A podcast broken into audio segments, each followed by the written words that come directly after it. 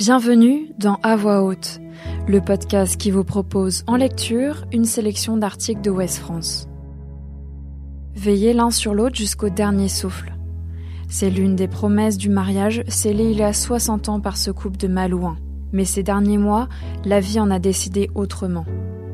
Les octogénaires n'ont pas de place dans le même EHPAD breton, ils ne pourront pas vieillir ensemble.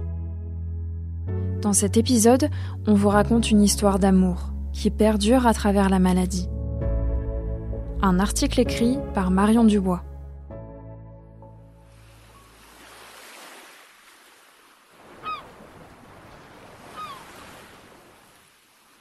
Au bout de 60 ans de mariage, ce couple ne dort plus sous le même toit. Pendant 20 ans, Marie, dont le prénom a été changé, s'est occupée de Jean, son mari paraplégique, à leur domicile de Saint-Malo. Bernard, le fils unique du couple d'octogénaires, raconte. Donc depuis trois ans, ma mère souffre de démence vasculaire. Elle l'a longtemps occultée, puis elle est passée du statut d'aidante à aidée. Lorsque l'aidante a dû être accompagnée à son tour, Bernard, son fils, a dû trouver une solution en urgence. Elle a obtenu une place en hébergement temporaire, elle était censée rester un mois, et puis la place s'est transformée en hébergement permanent. C'était inespéré car il y avait 500 demandes en attente. Le 15 octobre 2020, Marie déménage donc définitivement dans une unité fermée d'un EHPAD privé à but non lucratif géré par une association. Il y a un très bon projet, on est très content de la prestation. Cette rapide prise en charge a soulagé Bernard qui vit à Rennes. Mais son père Jean est resté à son domicile de Saint-Malo.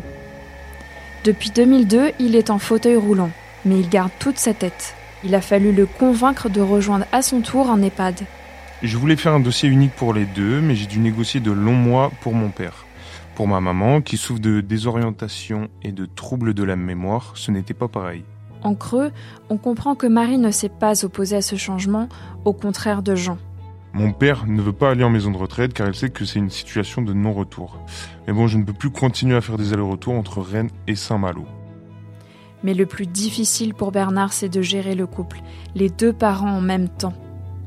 Bernard confie qu'il s'agit de moments difficiles à vivre pour l'entourage. Ce n'est pas très cool de voir sa maman ne plus avoir toute sa tête. Pendant plus d'un an, le fils a alors dû gérer Jean, rester seul dans son grand appartement. Mais le maintien à domicile a atteint ses limites. Donc nous avons mis en place une téléalarme, nous pouvions aussi compter sur une voisine bienveillante, mais en juin, il a dû être hospitalisé. Depuis, il reste en soins de suite, en attente d'un hébergement. Bernard a envoyé cinq dossiers dans des établissements malouins. Pendant un mois, le couple a de nouveau pu être sous le même toit.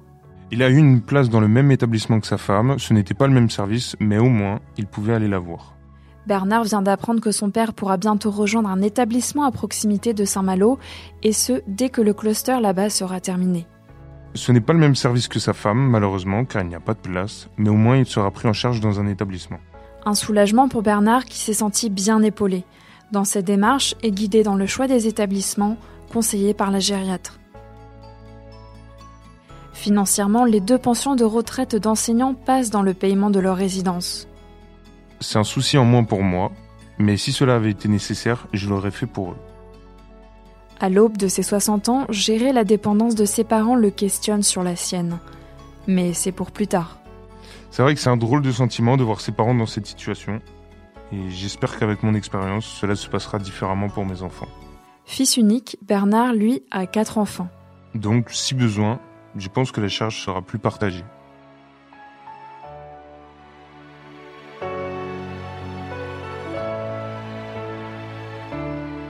Retrouvez cet épisode ainsi que nos autres productions sur le mur des podcasts et aussi sur notre application Ouest France. N'hésitez pas à nous mettre 5 étoiles si vous avez aimé ce programme.